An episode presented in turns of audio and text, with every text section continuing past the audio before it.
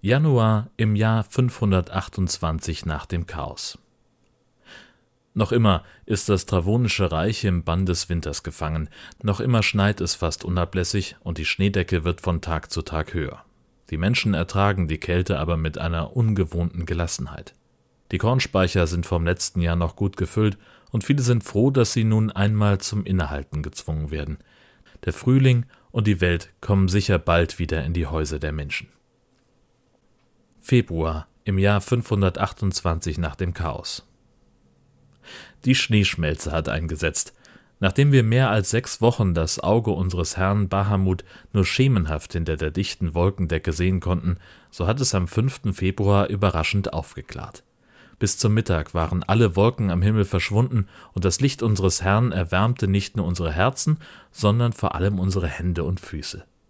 Als ich mittags aus meiner Haustüre in Aquilda trat, kam ich von einem klammkalten Haus direkt in den wärmenden Frühling. Bahamut sei Dank. Und so schnell wie sich die Temperatur gewandelt hat, so schnell begann auch der Schnee zu schmelzen. Am Ende des Februars ist Travonien nun fast wieder schneefrei. März im Jahr 528 nach dem Chaos. Mit dem Ende des Winters kommen auch wieder die Nachrichten aus allen Teilen des Travonischen Reiches in der Hauptstadt Aquilda an. Die Händler und Handwerker sind die ersten gewesen, die die freien Straßen bevölkerten und auf die Märkte in den großen und kleinen Städten strömten. Aus dem Westen hört man noch immer nichts über den Verbleib der Schiffe der Kleriker der Reinheit. Zuletzt wurden sie gesehen, als sie die Stadt Dalawisch in der Provinz Ronin passierten. Das war allerdings bereits im November des letzten Jahres. Im von den Klerikern besetzten Gebiet in Keravet ist es über den Winter hinweg ebenfalls ruhig gewesen. Auf den großen Feldern, die seit letztem Jahr unter ihrer Kontrolle stehen, wird wie in den Jahren zuvor in diesen Tagen Weizensamen ausgesät. Mit Hilfe von neuen Siedlern aus der Provinz Ridan sollen im Gebiet südlich von Prados in Piedras weitere Felder und neue Siedlungen entstehen auch die Errichtung eines Hafens mit dem Namen Stern der Erkenntnis ist an der Flussmündung der Zwillingsflüsse Kleiner und Großer Tieta noch für dieses Jahr geplant.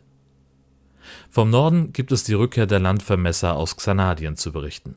Kaum angekommen, haben sie sich auf die alten Karten in der großen Bibliothek gestürzt, um ihre Ergebnisse abzugleichen. Experten haben mir gesagt, dass dies noch mehrere Monate an Arbeit erfordern wird, bevor ein endgültiges Ergebnis verkündet werden kann. Außerdem haben sie bei ihrer Zeit in den Bergen Sanadiens von seltsamen Sichtungen aus der Richtung Toroknais berichtet. Darüber waren sie sehr wortkarg, wollten sie zuerst die offiziellen Stellen von ihren Beobachtungen informieren. Aus dem Osten hat der Orden Aachenas Neuigkeiten zu verkünden. Seit vielen Jahren liegt der Orden im Disput mit Toroknai wegen des tausendjährigen Wegerechts, das jedem Ordensmitglied den freien Zutritt nach Toroknai erlaubte. Nun wurde bereits im November des letzten Jahres eine Einladung des ersten Kreises an die Ordensführung gesandt. Zunächst einmal soll ein Beobachter des Ordens Zugang zu einem Ort bekommen, der nur als der blutende Hügel bekannt ist. Dort sollen dann Verhandlungen über das Wiederherstellen des tausendjährigen Wegrechts stattfinden. Dieses Recht ist für den Orden Aachenas von höchster Bedeutung. Können zum Beispiel die Priester ihre Ausbildung nicht abschließen, ohne dass sie ein Jahr und einen Tag in Toroknai verbracht haben. Dabei müssen sie die dortige Religion kennenlernen, verstehen und leben, um danach in seiner Gänze zu erfassen, warum der Orden Aachenas in dieser Welt vonnöten ist. Die letzten Zeilen habe ich aus einer alten Ordensfibel abgeschrieben. April im Jahr 528 nach dem Chaos. Hochwasser in Travonien. Die schnelle Schneeschmelze hat viele der travonischen Flüsse im ganzen Reich über die Ufer treten lassen. Weite Teile des Landes sind von den Fluten bedeckt. Die Menschen sprechen immer öfter von einer Jahrhundertflut. Niemand kann sich an eine Naturgewalt von diesem Ausmaß zu seinen Lebzeiten erinnern. Viele Flüsse haben sich zu reißenden Strömen entwickelt, Brücken beschädigt und Furten unpassierbar gemacht. Der Handel ist nach dem harten Winter erneut zum Erliegen gekommen. Bahamut sei es gedankt, dass es anscheinend so gut wie keine Opfer dieser Naturgewalten zu beklagen gibt.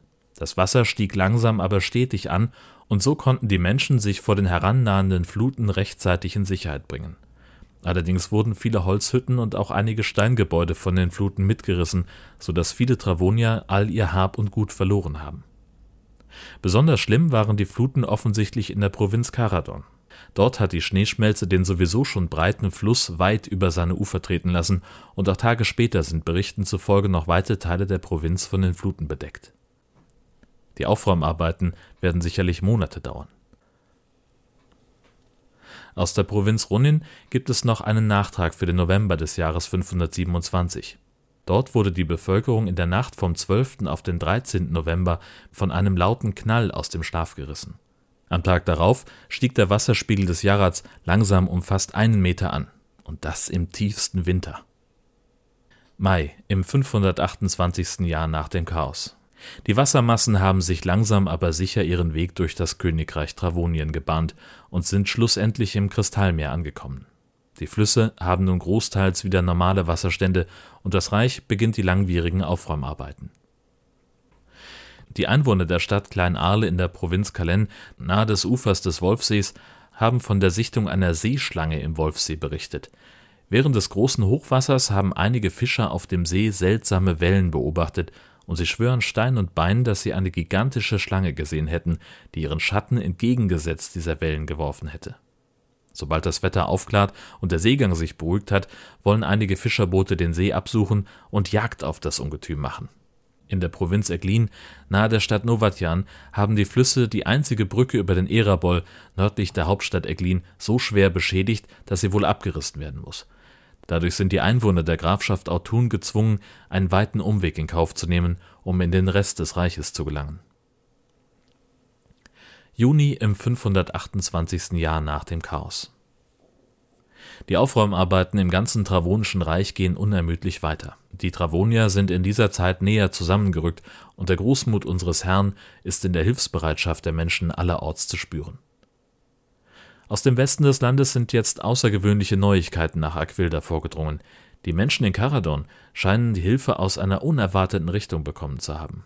Die Kleriker der Reinheit sind zurück aus dem Norden. Ihre Flotte ist offenbar bereits Anfang April den Jarat herabgesegelt und hat den Menschen dort in ihrer Not beigestanden. Arbeitstrupps der Kleriker gingen am gesamten Verlauf des Jarats an Land und befreiten vielerorts den Strom von Baumstämmen und Trümmern, den Überbleibseln zerstörter Häuser, Brücken und Boote.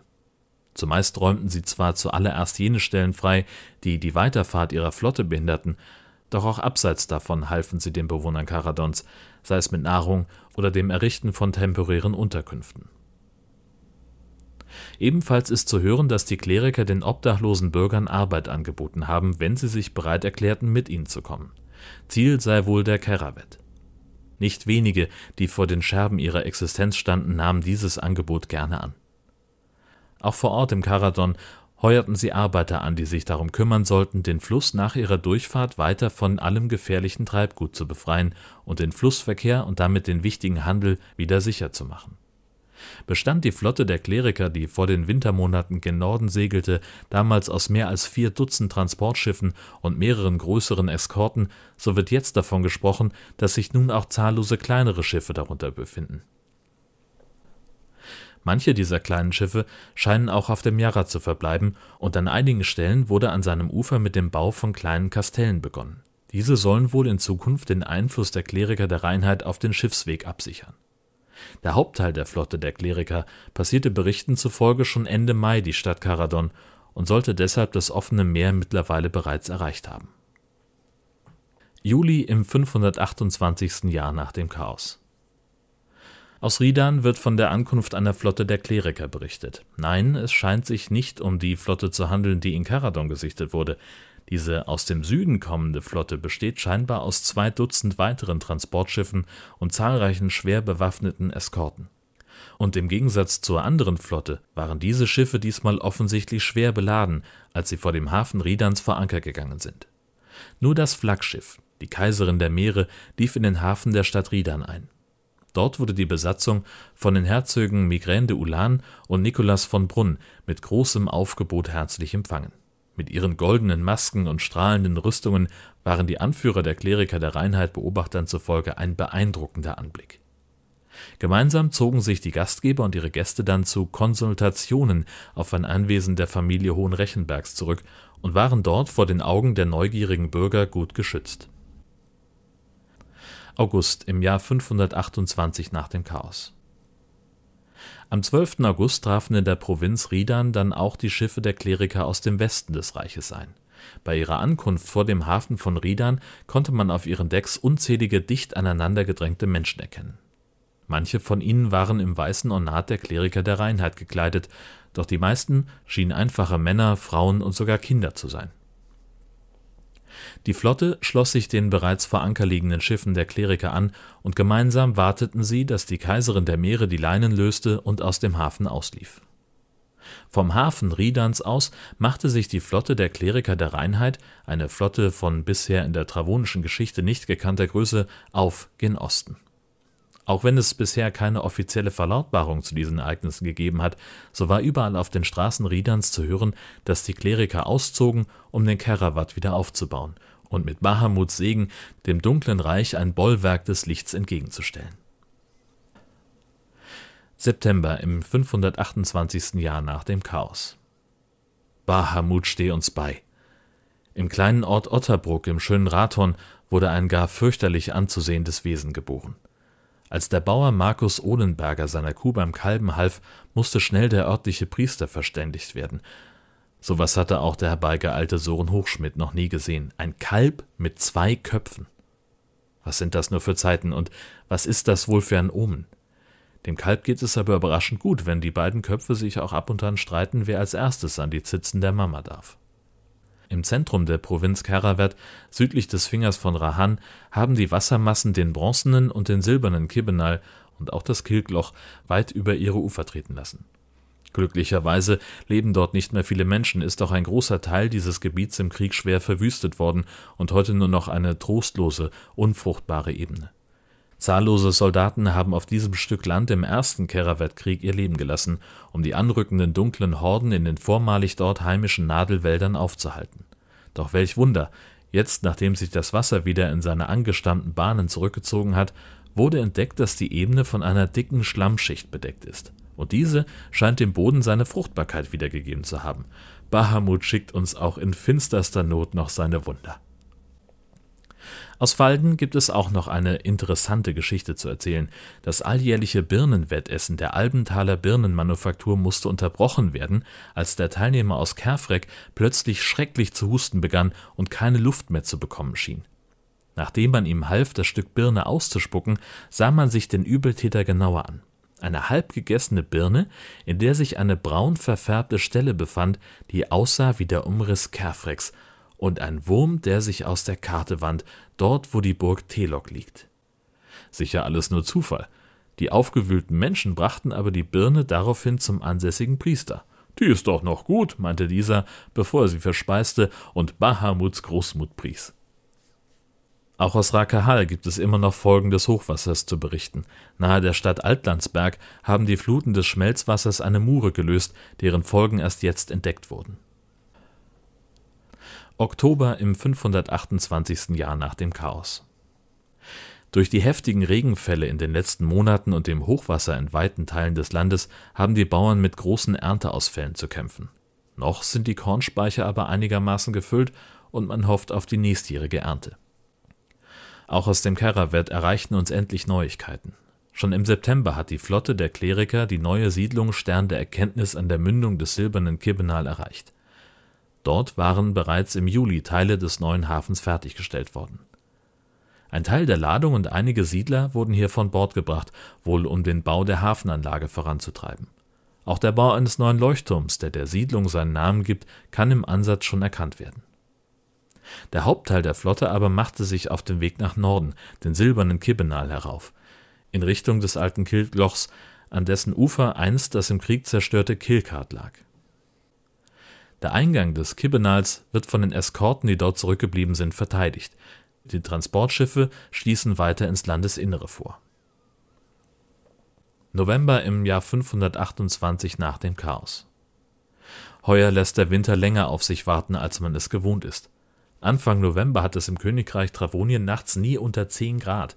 Die Bäume wissen überhaupt nicht, ob es schon Zeit ist, ihre Blätter endgültig fallen zu lassen. Mein Sohn hat in der Schule auf Nachfrage zum Wetter vom Lehrer eine alte Bauernregel als Antwort bekommen. Ist der November zu warm, wird der Bauer bald arm. Vielleicht ist doch nicht jeder Bauer zum Lehren geeignet. Die Eisschwimmmeisterschaften am Ratoner Ufer des Wolfsees wurden aufgrund des fehlenden Eises auf unbestimmte Zeit verschoben. Der Sieger der letzten vier Jahre, der kurz davor stand, den Rekord für die meisten Siege am Stück zu brechen, hat eine Alternativveranstaltung am Flachweiher in Falden anberaumt. Dort möchte er mit großem Aufwand Eis von einem nahegelegenen Gletscher heranschaffen lassen, um die angemessenen Verhältnisse für das Rennen herzustellen. Das Rennen soll Anfang Dezember abgehalten werden. Dezember im Jahr 528 nach dem Chaos. Aus Sackvilda gibt es Neues zum Grenzstreit zwischen dem Königreich Mortem und Travonien. Nach mehrmaligem Abgleichen der vorhandenen Karten und den vor Ort vorgenommenen Vermessungen wurden die Erkenntnisse an das Hohe Gericht in Aquilda übergeben. Beim anschließenden Gerichtsverfahren hat das Gericht nun folgendes Urteil erlassen dem xanadischen Almbauer Xaver Gerngruber wurde mit seiner Beschwerde Recht gegeben. Das Gipfeldreieck des Finsterzipfels wurde tatsächlich gegen Xanadien verschoben. Die Verteidiger des Almbauers Aloysius Geilgerber wollen dieses Urteil natürlich anfechten und drohen im Falle einer Versetzung des Gipfeldreiecks gen Mortem mit schwerwiegenden Konsequenzen für das ganze Travonische Reich. In Aquilda gab es vor dem Gerichtsgebäude eine Protestkundgebung von Sympathisanten der Kleriker der Reinheit. Es kam zu einigem Sachschaden. Das Hohe Gericht in Aquilda stand für Kommentare zu seiner Entscheidung nicht zur Verfügung und verabschiedete sich kurz nach Verhandlungsende in eine achtwöchige Winterpause